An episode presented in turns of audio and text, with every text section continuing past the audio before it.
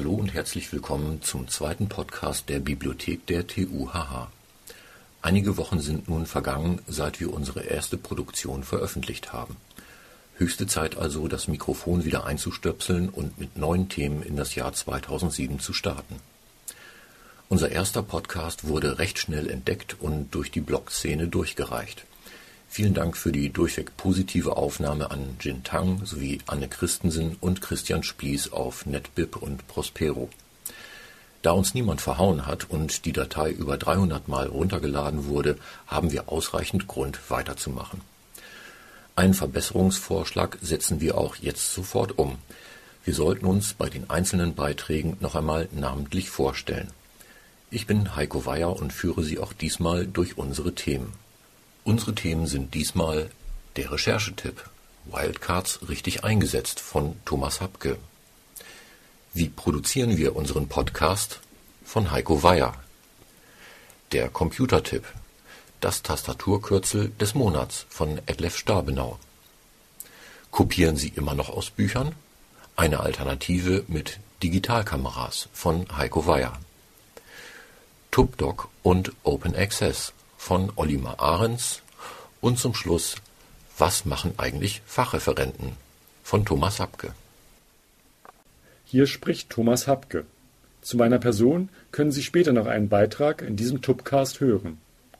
Zunächst aber willkommen zu dieser neuen Rubrik in Tubcast. Der Recherchetipp.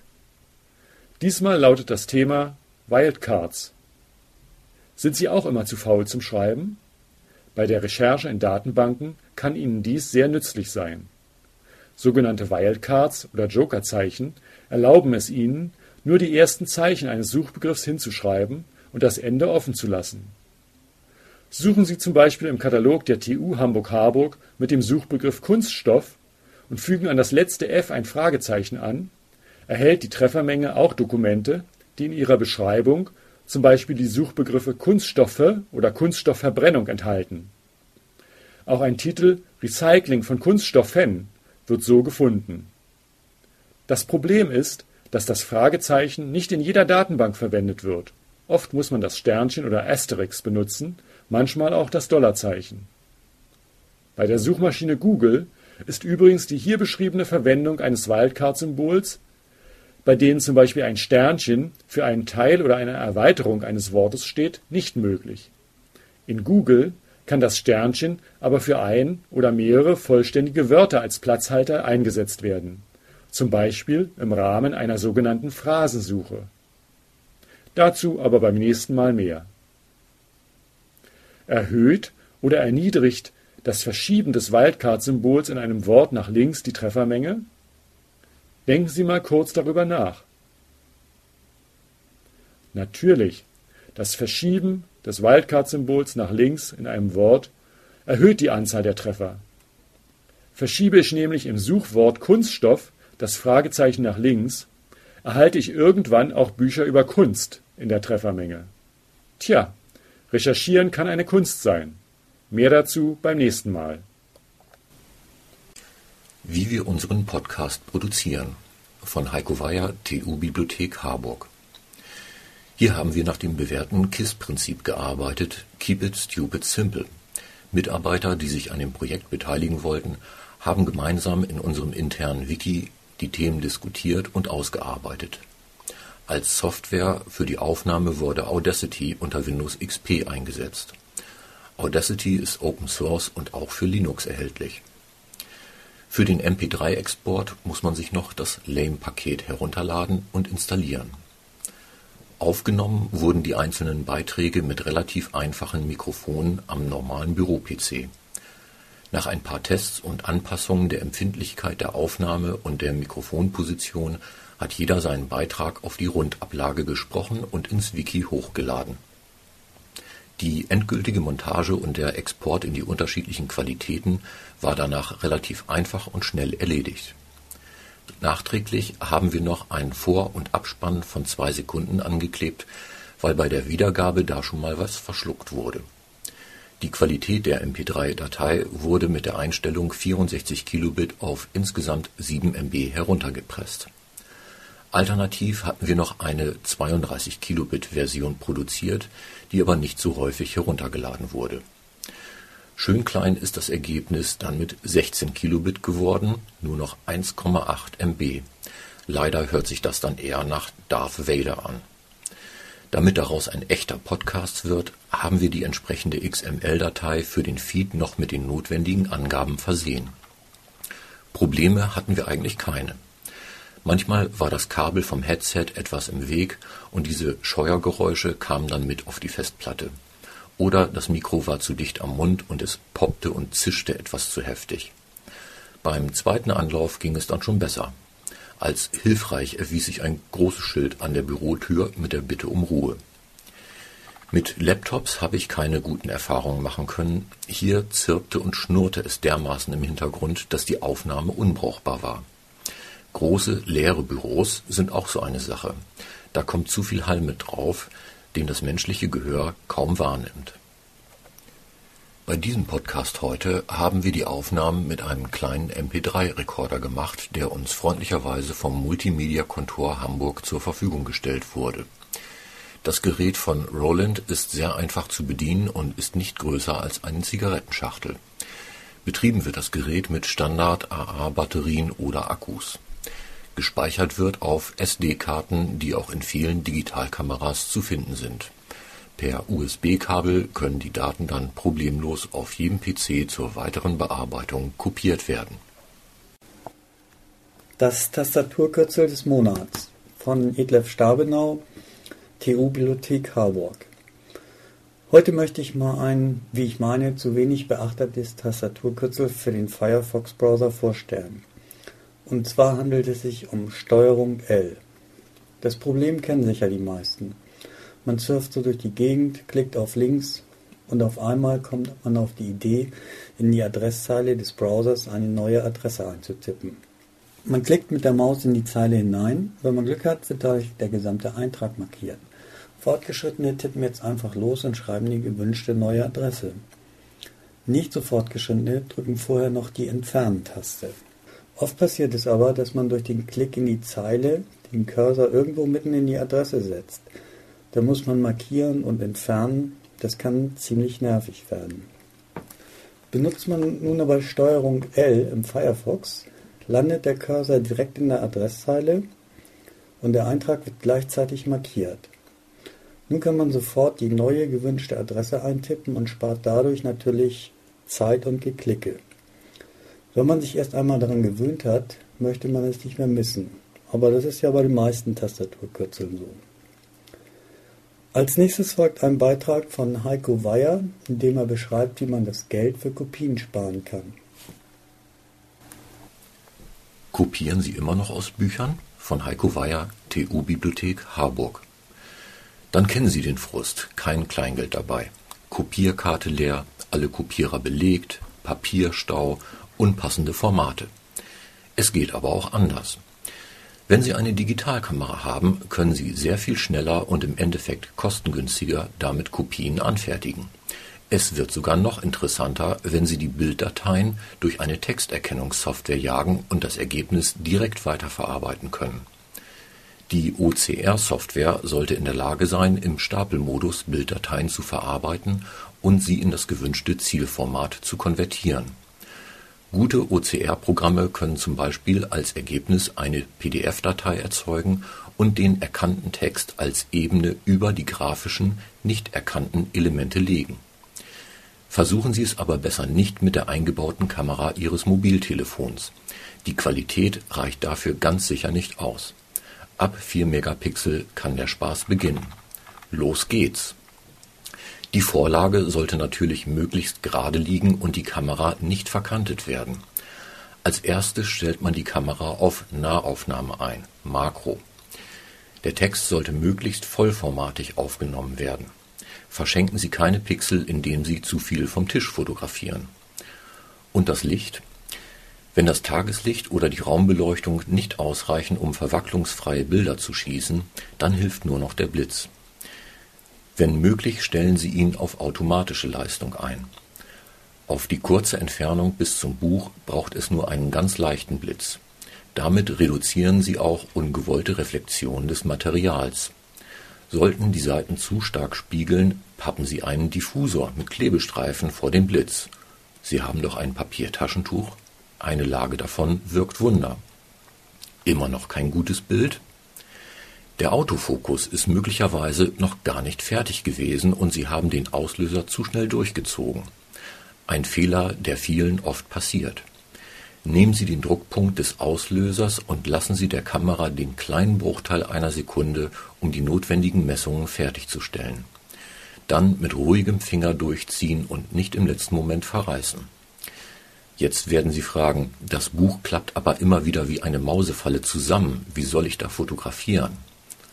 Antwort, es macht überhaupt nichts, wenn mal ein Finger am Rand der Bilder zu sehen ist. Hauptsache, der Text liegt einigermaßen gerade und die Wölbung des Buchrückens ist nicht zu stark, so dass die Buchstaben völlig zerquetscht aussehen, denn dann kann die OCR-Software auch nichts Sinnvolles mehr liefern. Und zu Hause laden Sie die Bilder auf den PC und hm, welche Seite war jetzt aus welchem Buch? Also beim nächsten Mal besser den Titelvorsatz zuerst fotografieren und darauf achten, dass die Seitennummern auf jedem Bild mit draufkommen. Versuchen Sie es doch mal. Sie werden überrascht sein, wie gut es funktioniert. Schon seit längerem bietet die TUB Ihnen die Möglichkeit, wissenschaftliche Publikationen frei zugänglich und ohne weitere Kosten zu veröffentlichen. Unsere Lösung dafür nennt sich TubDoc, der Dokumentenserver Ihrer Bibliothek. In diesem Beitrag möchte ich Ihnen diesen Service vorstellen. Mein Name ist Oliver Maarens. Wir akzeptieren viele verschiedene Dokumenttypen zur Veröffentlichung auf TubDoc. Der Schwerpunkt liegt dabei auf Dissertationen, aber wir veröffentlichen auch andere Dokumente, zum Beispiel qualitativ hochwertige Abschlussarbeiten, Zeitschriftenartikel, Forschungsberichte oder auch ganze Monographien. Im Zweifel fragen Sie einfach mal nach oder schauen Sie auf den Dokumentenserver. Die Adresse nenne ich am Schluss dieses Beitrags bei allen Dokumenten muss natürlich das Urheberrechtegesetz beachtet werden und es muss bei Parallelpublikationen in einem Verlag sichergestellt sein, dass eine Veröffentlichung auf einem Dokumentenserver erlaubt ist. Bitte achten Sie daher als Autor darauf, ob Sie eine Zweitveröffentlichung anbieten dürfen.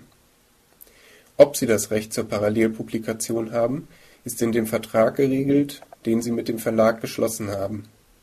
Sichert sich der Verlag keine exklusiven Rechte an der Online-Publikation, beziehungsweise ist es nicht vertraglich ausgeschlossen, das Werk überhaupt online zu publizieren, so haben Sie in der Regel das Recht, Ihr Werk auch uns zur Verfügung zu stellen.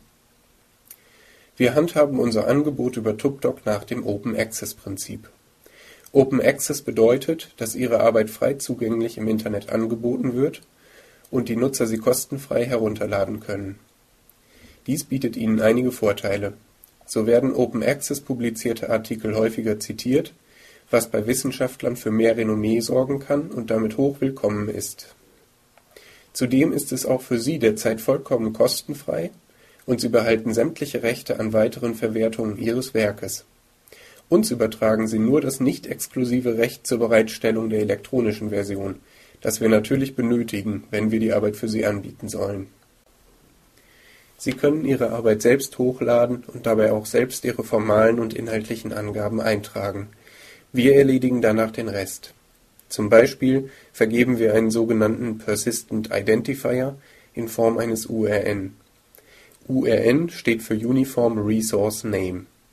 Sie fragen sich, was Ihnen so ein URN bringt? Nun, Internetadressen können sich bekanntlich ändern, ein URN aber verändert sich nicht und kennzeichnet Ihr Dokument daher ganz eindeutig auf diese Weise kann Ihr Dokument dauerhaft und stabil zitiert werden. Außer der URN-Vergabe sorgen wir dafür, dass Ihre Arbeit über verschiedene Wege auffindbar ist. Zunächst einmal gibt es dazu natürlich die Suchfunktion, die direkt auf TubDoc zur Verfügung steht. Aber auch internationale Rechercheinstrumente wie OAISTA, das ist eine Suchmaschine für Open Access Ressourcen, verzeichnen Publikationen, die auf TubDoc angeboten werden auch in unserem eigenen und anderen Bibliothekskatalogen finden Sie Ihre Publikationen wieder, zum Beispiel im GBV-Verbundkatalog oder in einigen Fällen im Katalog der Deutschen Nationalbibliothek. Vertrauen Sie uns Ihre Dokumente an. Es bringt viele Vorteile. Wenn Sie weiteres dazu wissen möchten, schauen Sie doch einfach direkt auf den Dokumentenserver unter doku.b.tu-harburg.de oder schreiben Sie uns eine Mail an tupdoc.tu-harburg.de. Weiter geht es nun mit Thomas Hapke und einem Beitrag darüber, was Fachreferenten eigentlich bei uns in der Bibliothek machen. Ich wünsche Ihnen viel Spaß dabei. Hallo, nun hören Sie noch einmal Thomas Hapke. Ich arbeite als Fachreferent für Verfahrenstechnik an der Universitätsbibliothek der TU Hamburg-Harburg. Ich hätte mir in meinem eigenen Studium der Chemie und Mathematik nie vorgestellt, dass jemand wie ich an einer Bibliothek arbeiten kann. Aber Fachreferenten gibt es an allen größeren wissenschaftlichen Bibliotheken. Was machen Chemiker als Informationsspezialisten oder Fachreferenten nun eigentlich in einer Universitätsbibliothek? Ein großer Teil der Arbeitszeit fällt in den Bereich Informationsberatung und Fachauskunft. Verbunden sind damit das Angebot von Informationsveranstaltungen wie unsere Reihe Search Inc. am Mittag, aber auch die konkrete Durchführung von Recherchen als Teil der Beratung. Einführungen in die systematische Informations- und Literatursuche, möglichst integriert in Lehrveranstaltungen, regen Sie als Kunden an, Ihr eigenes Informationsverhalten zu reflektieren und ihre Informationskompetenz auszubauen. Beratung bei der Suche nach spezieller Fachinformation, zum Beispiel nach Patenten, Normen und Reports, kommen außerdem dazu. Aber auch Fragen zu den immer wichtiger werdenden sozialen Aspekten der Informationswelt, wie das Urheberrecht oder die Bewertung von Publikationen durch Zitatdatenbanken, sind Teil des Arbeitsalltags. Persönliche Kontakte zu Ihnen als Kunden, seien Sie Studierender oder Wissenschaftler, sind damit eine wichtige Basis für meine Arbeit. Klassische Aufgaben im Fachreferat betreffen die Erwerbung. Ich bin Ansprechpartner für Anschaffungsvorschläge und zuständig für die Literaturauswahl in den betreuten Fächern. In meinem Fall sind dies neben der Verfahrenstechnik unter anderem die Chemie, die Biotechnologie und der Umweltschutz. Alle in die Bibliothek eingearbeiteten Medien werden von mir zur Verbesserung der Recherche im Katalog mit Schlagwörtern und Notationen einer Klassifikation erschlossen. Zudem wird der Lesesaalbestand fachlich betreut. Das heißt, ich entscheide, ob und an welche Stelle ein bestimmtes Buch in der betreffenden Sachgruppe im Lesesaal aufgestellt wird. Managementaufgaben, in meinem Fall zum Beispiel als Abteilungsleiter und Stellvertreter der Direktion für die Benutzung sind in der Regel ebenfalls Teil des Aufgabengebiets. Wichtige strategische Aufgabe ist das Nachdenken über die Weiterentwicklung der Bibliothek in der Zukunft, zum Beispiel ihre Rolle beim Lernen in der elektronischen Welt. Mögliche weitere Aktivitäten sind das Initiieren und Durchführen von Projekten. Ein Beispiel im Bereich E-Learning ist unser Online-Tutorial Diskus, das Sie unter diskus.tu-harburg.de im Netz finden aber auch die Mitarbeit am Aufbau des vorhin erwähnten Dokumentenservers gehört dazu. Mein chemisches Fachwissen ist manchmal wichtig für das Verstehen Ihrer Rechercheprobleme als Kunden, speziell bei der Auswahl von Suchbegriffen. Nur durch das Zusammenspiel von genauer Kenntnis der fachspezifischen Datenbanken und Fachwissen sind Recherchen wirklich optimal durchzuführen. Die unterschiedlichen Anforderungen und Anfragen von verschiedensten Kunden verschaffen einem vielfältige Erfahrungen bei der Informationssuche, die man dann gerne weitergibt. Sich in den rasant wandelnden, heterogenen Informationsangeboten zurechtzufinden und dabei auf dem Laufenden zu bleiben, erfordert Zeit, die in der Regel nicht neben eigentlicher wissenschaftlicher Forschung und Lehre vorhanden ist.